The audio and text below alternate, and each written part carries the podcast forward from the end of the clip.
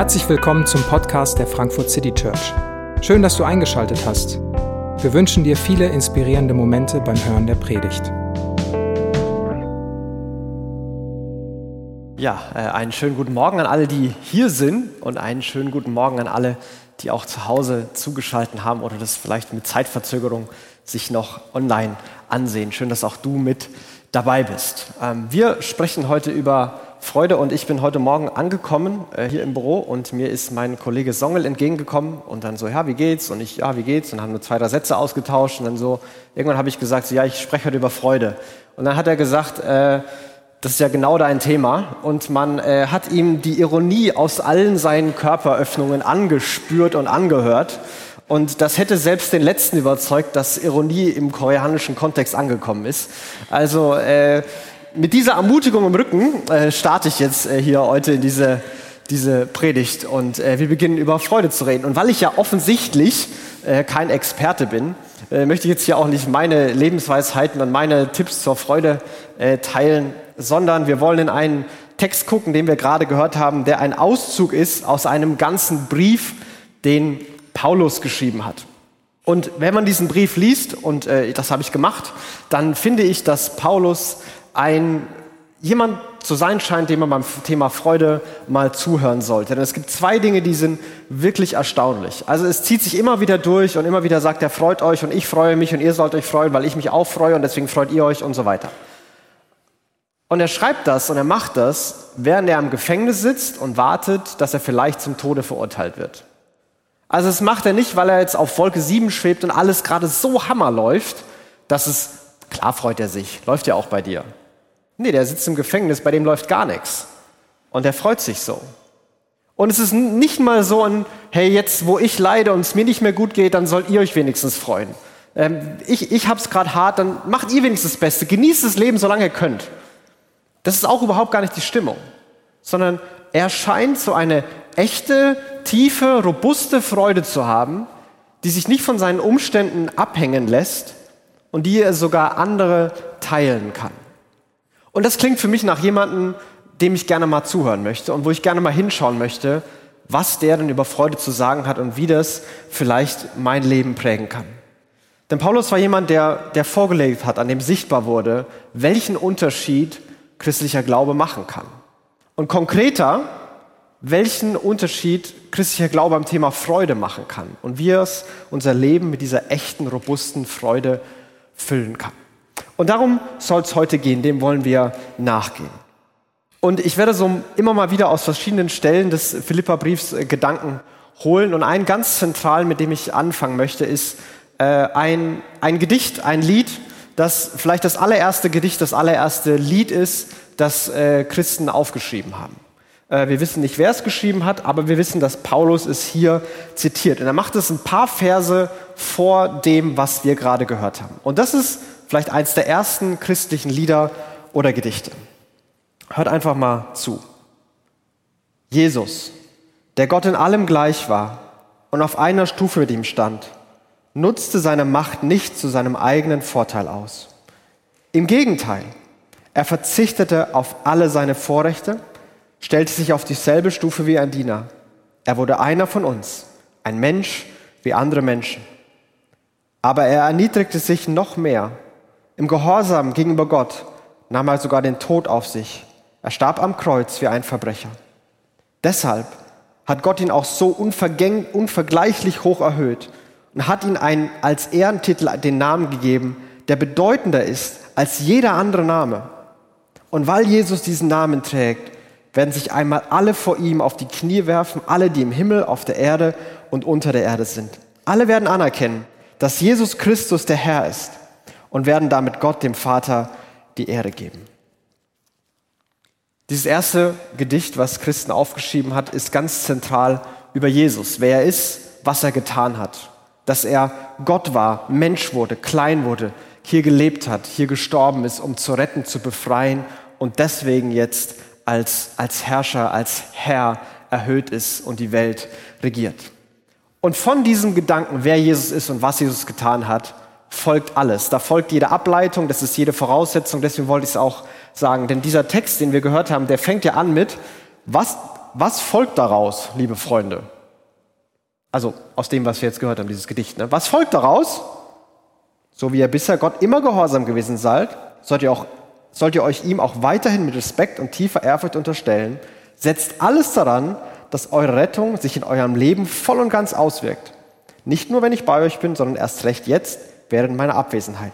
Gott selbst ist ja in euch, in euch im Werk und macht euch nicht nur bereit, sondern auch fähig, das zu tun, was ihm gefällt. Was folgt daraus? Unterstellt euch Gott mit Ehrfurcht, mit Respekt. Begegnet Gott mit einer Einstellung, die ihm würdig ist, die dem entspricht. Du bist Gott, ich bin abhängig von dir. Ich bin nicht der, der hier kommt, so, ey Gott, was soll das? Und Gott, lass mich mal meinen Masterplan dir vorlegen und dann zack, zack, schau mal, dass du das umsetzt. Sondern Gott, du bist Gott. Ich vertraue dir, ich will auf dich blicken, ich will, dass du bestimmst und dass du etwas vorgibst in meinem Leben. Und dann sagt er, setzt alles daran, dass sich euer Glaube auswirkt, um dann nächsten Satz hinterherzuschieben, denn Gott ist in euch am, Werken, am, am Werk. Und es funktioniert sogar im Deutschen ganz gut, was hier ein offensichtliches Wortspiel ist. So, ihr sollt auswirken und Gott tut inwirken. Das ist jetzt relativ rudimentär übersetzt, aber dadurch wird es vielleicht deutlich. Kümmert euch um das, was, dass euer Leben, dass es spürbar, sichtbar, erlebbar wird für euch und für andere, dass ihr an Jesus glaubt. Und gleichzeitig wird Gott in euch wirken. Er wird euch Wunsch, den Wunsch danach schenken, das Wollen und auch, er wird euch auch befähigen. Er wird euch auch die Fähigkeit dazu geben, das auch tatsächlich zu tun. Und wie Gott genau das macht, wie Gott in uns am Werken ist und was er da tut und wie er das macht, das wird nicht erklärt. Der Vers ist sehr viel kürzer als der andere. Das ist ein Geheimnis. Gott wirkt und wir können uns darauf verlassen, dass er es tut. Und wir müssen uns gar nicht so sehr damit beschäftigen, wie das genau funktioniert, denn unser Job ist nicht in uns zu wirken. Unser Job ist, dass es sich auswirkt. Es soll sich konkret auswirken. Und an ein paar Stellen in dem Brief nennt Paulus Dinge, wie das zum Beispiel aussehen kann. Ähm, Rechthaberei und Überheblichkeit dürfen bei euch keinen Platz haben. Denkt von anderen höher als von euch selbst. Jeder soll auf das Wohl des anderen bedacht sein, statt auf sein eigenes Wohl. Seid freundlich im Umgang mit anderen Menschen. Macht euch keine Sorgen, sondern wendet euch an Gott. Beschäftigt euch mit dem, was vorbildlich ist, was gut und was recht ist. Das sind zum Beispiel Auswirkungen, die Paulus hier ganz konkret in diesem Brief nennen kann. Und die er nennt, keine Überheblichkeit, von anderen gut denken, auf das Wohl der anderen besorgt sein, freundlich sein, keine Sorgen machen, mit dem Guten beschäftigen. Das können konkrete Dinge sein, wie sich das zeigen kann. Gott kann den Wunsch dazu schaffen, Gott kann die Fähigkeit in euch schaffen und jetzt sollen wir daran arbeiten, dass das sichtbar wird. Und ich glaube, diese, diese Spannung zu sehen ist wichtig. Es hängt nicht alles von dir ab. Also entspann dich. Lass Gott wirken. Vertrau auf Gott und, und mach mit seinem Tempo mit. Aber es hängt auch nicht alles von Gott ab. Also werde aktiv, tu was, übernimm Verantwortung und warte nicht, bis alles plötzlich von alleine anders und besser wird. Und ich weiß nicht, welchen von beiden Teilen du hören musst. Ob du der bist, der hören muss, hey, es hängt nicht alles von dir ab, entspann dich mal. Oder ob du der bist, der hören muss, es hängt auch nicht alles von Gott ab, also werd mal aktiv und übernimm Verantwortung und tu was.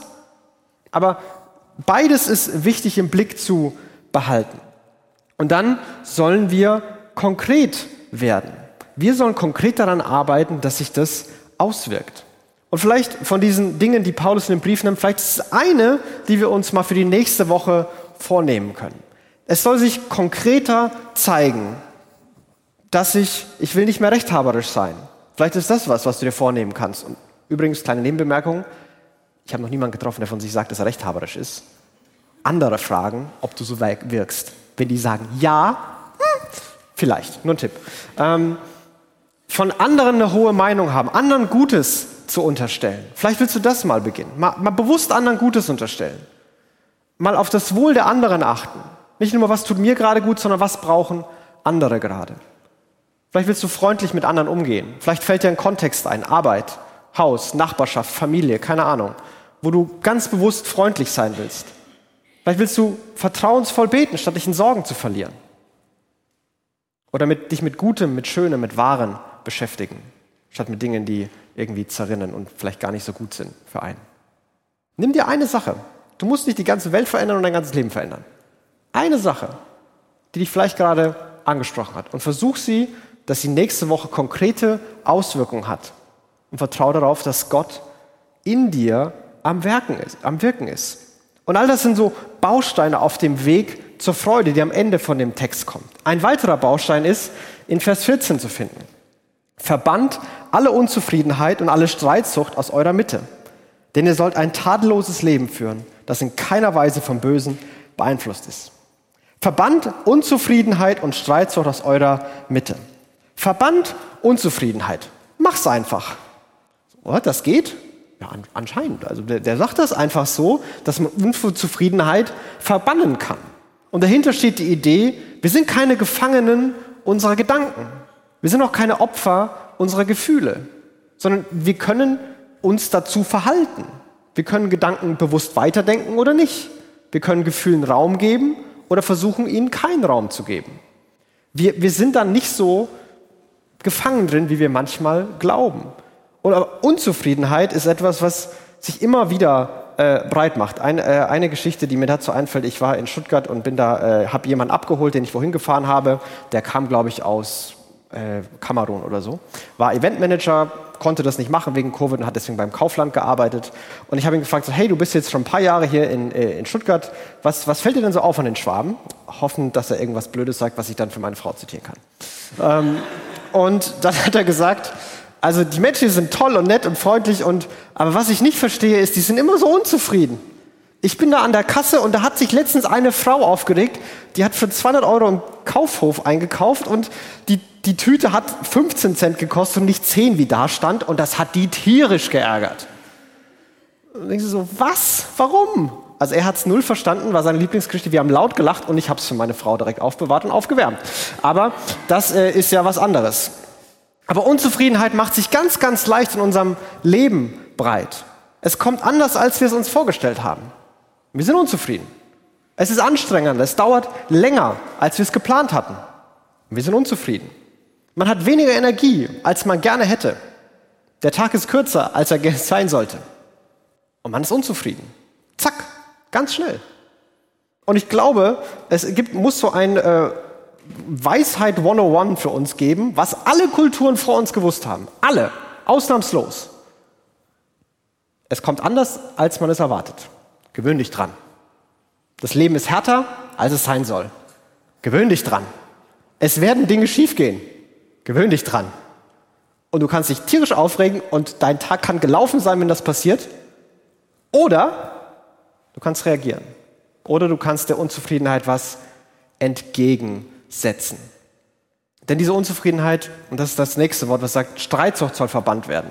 Diese Unzufriedenheit, die wir selber spüren, die zeigt sich dann oft, dass sie unsere Beziehungen beeinflusst. Und auf einmal wird man rechthaberischer, als man eigentlich war. Man hört nicht mehr zu, um zu verstehen oder um zu lernen, sondern einfach nur, um Recht zu haben, weil Recht haben ganz wichtig auf einmal wird.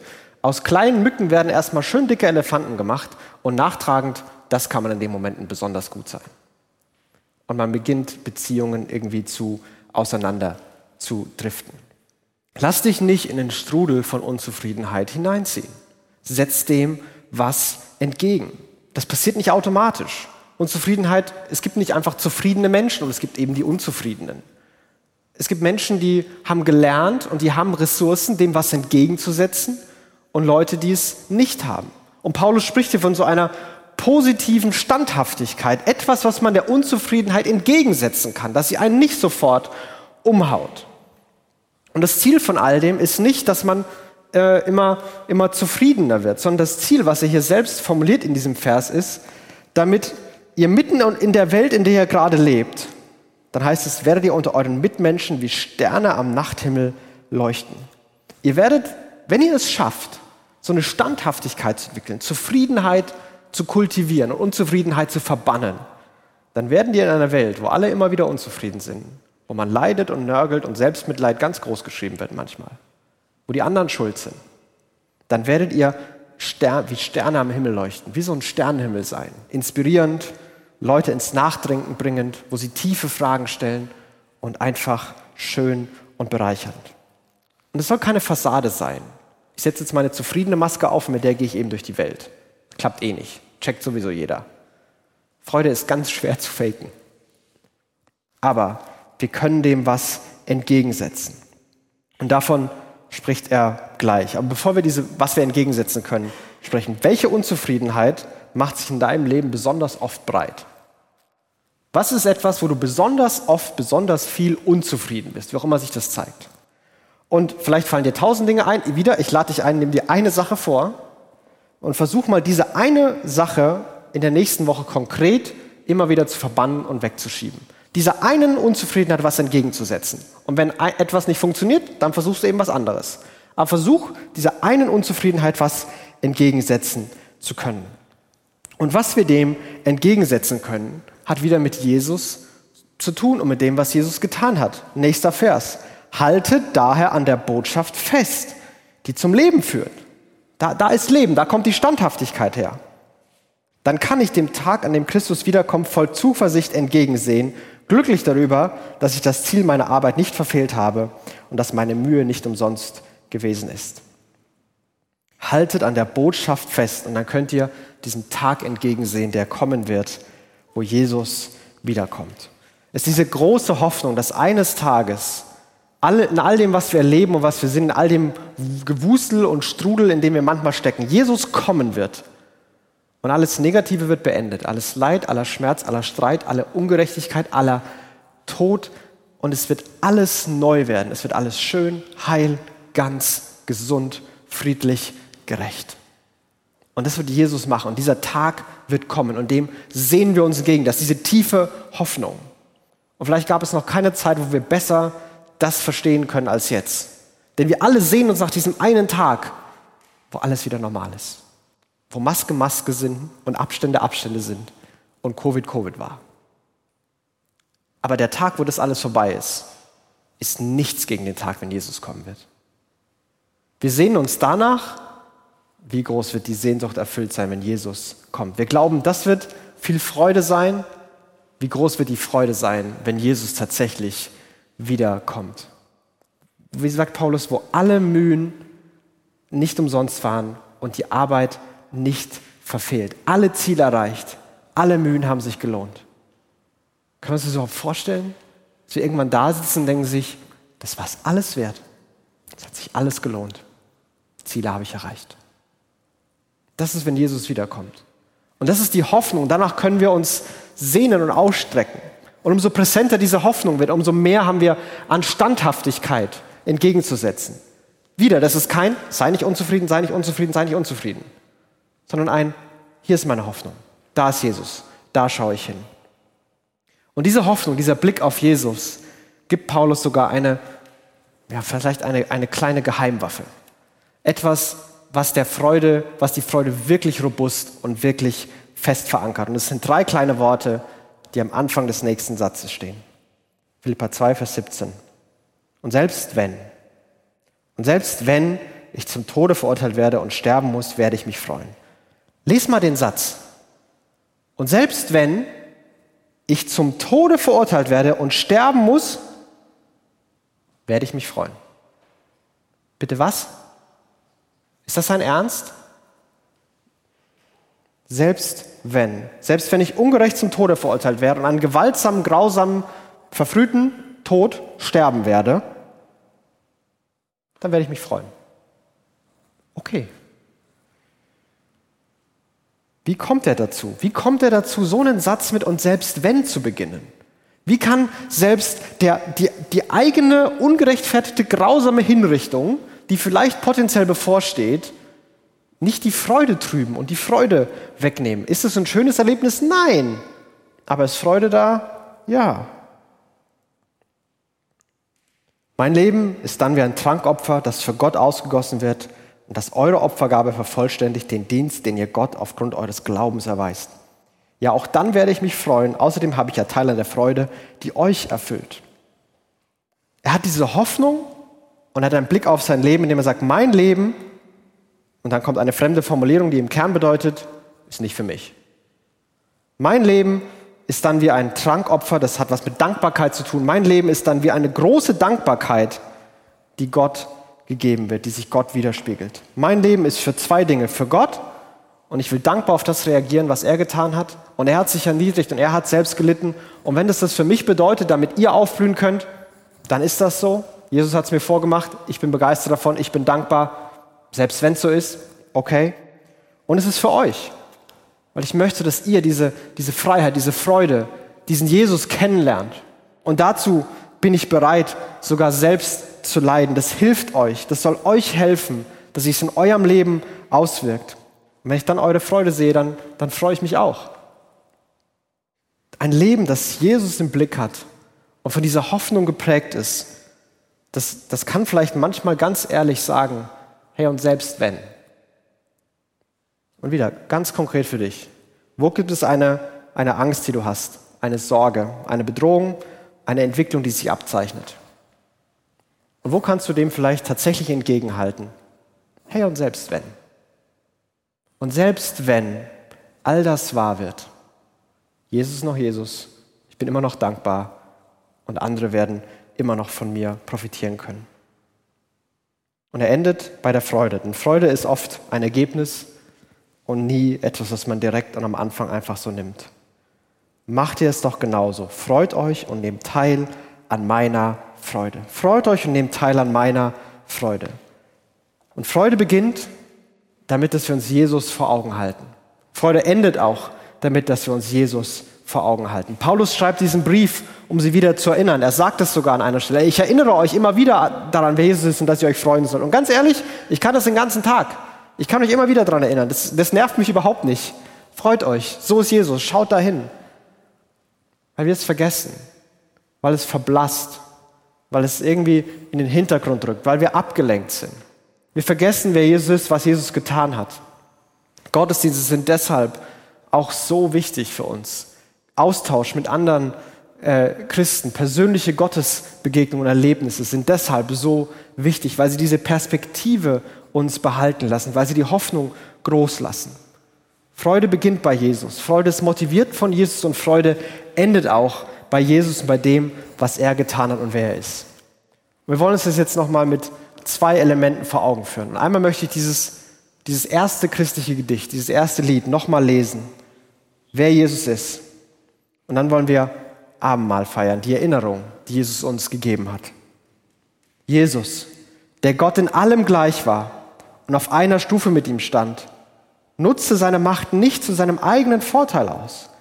Im Gegenteil, er verzichtete auf alle seine Vorrechte, stellte sich auf dieselbe Stufe wie ein Diener er wurde einer von uns, ein Mensch wie andere Menschen. Aber er erniedrigte sich noch mehr. Im Gehorsam gegenüber Gott nahm er sogar den Tod auf sich. Er starb am Kreuz wie ein Verbrecher. Deshalb hat Gott ihn auch einen so unvergleichlich hoch erhöhten, hat ihn so unvergleichlich hoch erhöht. Er hat ihm als Ehrentitel den Namen gegeben, der bedeutender ist als jeder andere Name. Und weil Jesus diesen Namen trägt, werden sich einmal alle vor ihm auf die Knie werfen. Alle, die im Himmel, auf der Erde und unter der Erde sind. Alle werden anerkennen, dass Jesus der Herr ist und werden damit Gott, dem Vater, die Erde geben. Jesus, Gott selbst, ist Mensch geworden. Klein geworden, schwach geworden, zerbrechlich geworden. Weil er bei uns sein wollte und noch viel mehr, weil er uns retten wollte, weil er uns befreien wollte, weil er uns helfen wollte, weil er Beziehung mit uns haben wollte, weil er sich nicht länger mit ansehen konnte. Und er ist auf diese Welt gekommen, um uns neue Chancen zu geben, zu befreien, zu versöhnen und uns vorzustellen, wer Gott ist, damit wir auf Gottes Seite sein können. Und er hat dafür sein Leben gegeben. Am Kreuz wurde sein Leib gebrochen. Daran erinnern wir uns, wenn wir Brot brechen zur Vergebung der Sünden und allem Leid, was er getragen hat. Und am Kreuz wurde sein Blut vergossen, womit wir uns mit dem Kelch erinnern, um einen neuen Bund zu schließen, eine neue Beziehung ein für alle Mal zu besiegeln, dass wir jetzt auf Gottes Seite sind und noch viel mehr, dass Gott auch auf unserer Seite ist und für uns ist. Jesus hat das getan und darüber staunen wir und darüber freuen wir uns. Jesus hat das getan und Er war dazu bereit und deshalb ist Jesus der bekannteste und größte Name in der Geschichte der Menschheit. Und er wird es in aller Ewigkeit sein. Und eines Tages werden jede, jedes, jede Zunge bekennen, jedes Knie sich vor Jesus beugen. Und mit diesem Blick auf Jesus, da beginnt es. Und dazu möchte ich dich einladen, wenn wir jetzt Lieder singen, deinen Blick da wieder neu hinzurichten, dich da wieder neu ermutigen zu lassen, Kraft zu tanken, Motivation zu tanken. Und dann es konkret werden zu lassen. Wo soll sich dein Glaube konkret auswirken? Welche Unzufriedenheit willst du verbannen? Und zu welcher Situation willst du sagen, hey und selbst wenn? Ich möchte ein Gebet sprechen. Jesus, wir danken dir und wir staunen über dich, wer du bist und was du getan hast. Und du siehst die von uns, für die das gerade groß und präsent ist, und du siehst die von uns, für die das gerade blass und irgendwo im Hintergrund ist. Du siehst die von uns, für die das ganz neu ist, und die von uns, für das nur noch eine schwindende Erinnerung ist. Und wo immer wir gerade sind, was immer wir denken, wir bitten dich, dass du uns die Augen öffnest, dass du uns sehen lässt, dass du uns neu begeisterst mit dem, wer du bist und was du getan hast. Und dass es dann unseren Alltag prägt, mit, Freude prägt, mit Freude prägt, die so robust und so echt ist, dass sie anderen auffällt, dass wir wie Sterne am Himmel sind und dass wir dich dankbar widerspiegeln können. Und so beten wir, zeig dich uns, lass uns neu sehen, wer du bist und verstehen, was du für uns getan hast. Amen.